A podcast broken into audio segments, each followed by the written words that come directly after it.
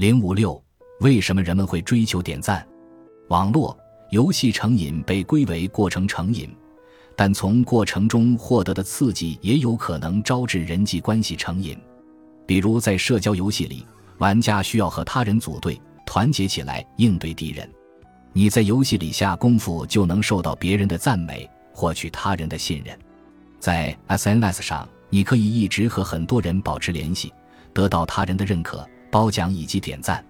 从他人那里获得认可与褒奖被称为社会性犒赏，是激活脑内犒赏系统的主要原因之一。二零一六年。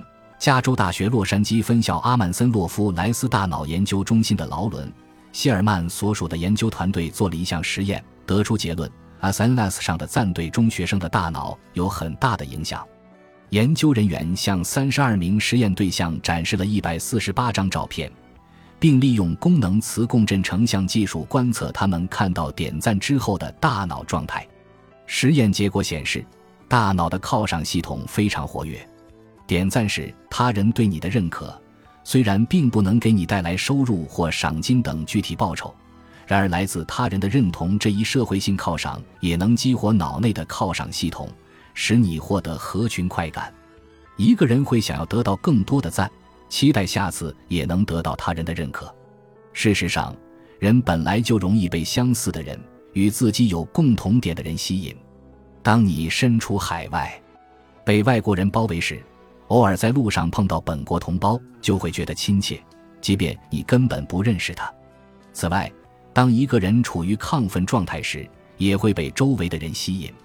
比如，当你在国外参加庆典活动时，即便身边的人和你有着不同的语言背景、文化背景，你们也能成为朋友。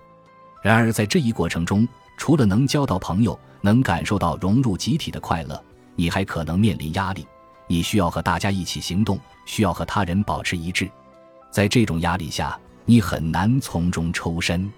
比如，即使在 SNS 上看到了不适合观看的内容，要是朋友们都在点赞，你就很难明确表示反对。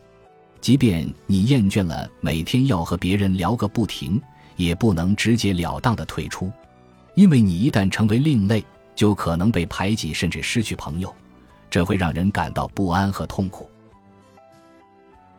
本集播放完毕，感谢您的收听，喜欢请订阅加关注，主页有更多精彩内容。